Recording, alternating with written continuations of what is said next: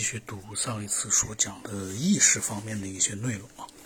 他说，作为人脑活动的本质特征是，它不仅能对现实的具体信号形成条件反射，而且能对抽象信号，比如说语言或者文字形成条件反射。例如，谈虎色变，就是对抽象我信号的条件反射。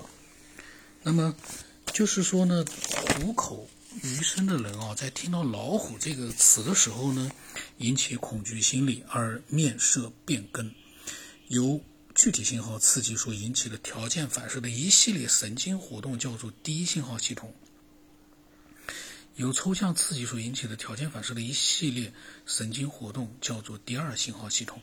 人脑在第一信号系统和第二信号系统的基础上进行的思维活动就是意识，这是他对意识的定义之一啊。然后他说，条件反射学说呢，揭示了人脑的活动规律，从而有力地证明了物质第一性、意识第二性的唯物主义原理。呃，唯物主义呢，在大多数情况之下，绝大多数情况之下，你可能都会觉得是没问题的。但是，因此而否认意识，就真的是没有意识物质的情况之下，就绝对不会存在。这个在目前说句实话，随着科学越来越发展啊，我相信很多人都会觉得会有一些疑点，因为到底是不是这样？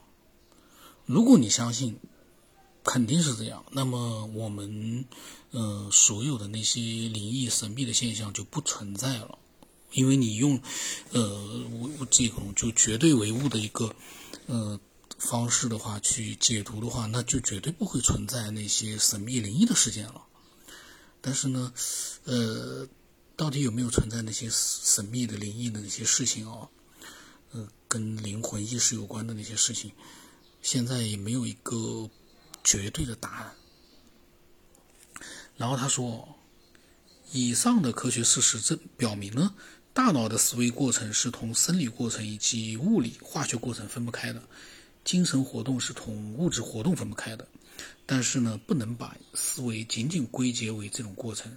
意识是人脑这种高度发展的物质所具有的属性，它和上述较低级的各种运动形式有本质的区别。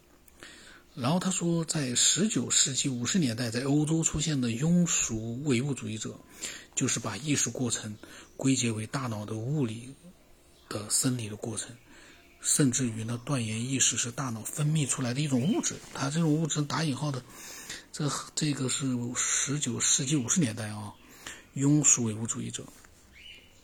然后他说呢，像这种呢，就是物质呢，像胆汁一样，就是说，就像胆汁是肝脏分泌出来的一种物质一样，他们呢就把物质和意识混为一谈了，把唯物主义呢庸俗化了，从而抹杀了唯物主义和唯心主义的界限，是完全错误的。然后他说哦。关于人脑是意识的器官，意识是人脑的机能的思想，越来越为科学发展所证实。但是，主观唯心主义者一直企图反驳这一原理。比如说，阿阿芬纳留斯曾经断言，思维也不过也不是头脑的产物，甚至于也不是头脑的生理机能或一般状态。然后呢，他说呢，他这个上面也提了，因为是。四五十年前，这个是很多年前的书啊。然后他，呃，他提到说，列宁在批判这种荒谬观点的时候，把它斥称斥之为无头脑哲学。就是说呢，他从现在的角度来说呢，我也觉得呢，嗯，思维从目前的角度来说，我们只能解释为是头脑的产物。然后意识呢，就。另当别论了，因为我们现在没有办法证实意识就或者灵魂，在没有物质支撑的、没有肉体支撑的情况之下，它还会不会继续存在？因为那是无形的，我们现在没有办法去捉摸的东西，所以呢，你不能百分之百的，你就说从唯物主义的这个角度出发，就绝对的否认。另外一种可能性，就是在没有肉体或者物质的情况之下，意识和灵魂也是有可能存在的。但是这个没有人证实啊，就有那么多神秘灵异的一些事件，但是没有人就是说证实。我以前好像讲过的，所有的这些事件都好像没有明确的被认定是真实存在。但是呢，假如啊，万一有一件神秘灵异的，比如说是类似于灵魂或者意识独立存在的这样的一个灵异事件，被确认是真实的，那意味着什么？就这一件，假如确认的话，就足以颠覆刚才我所读到的那些，呃，唯物主义的一些原理。所以呢。在目前的情况之下呢，我们确实没有发现，呃，那些呃所谓的有悖于呃唯物主义的一些原理的一些嗯案例啊，真实案例没有。就算有很多的一些灵异神秘的事件，我们还没有一些定论。所以呢，现在我觉得只能是为没有办法去去百分之百的确认，是我个人的看法啊。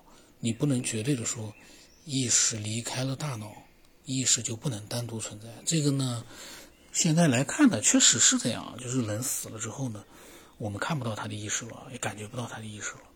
但是那些神秘灵异的事件到底是不是存在过呢？这个还真的是，我个人是觉得没有答案。暂时目前来说没有答案。然后他呢，下面又提到了一些意识和思维的一些模拟的内容。然后在那个时候已经提到了电脑，嗯，我觉得把电脑和和意识或者说是智能把它联系在一起呢，应该有很多的一些想法的。然后到时候再看。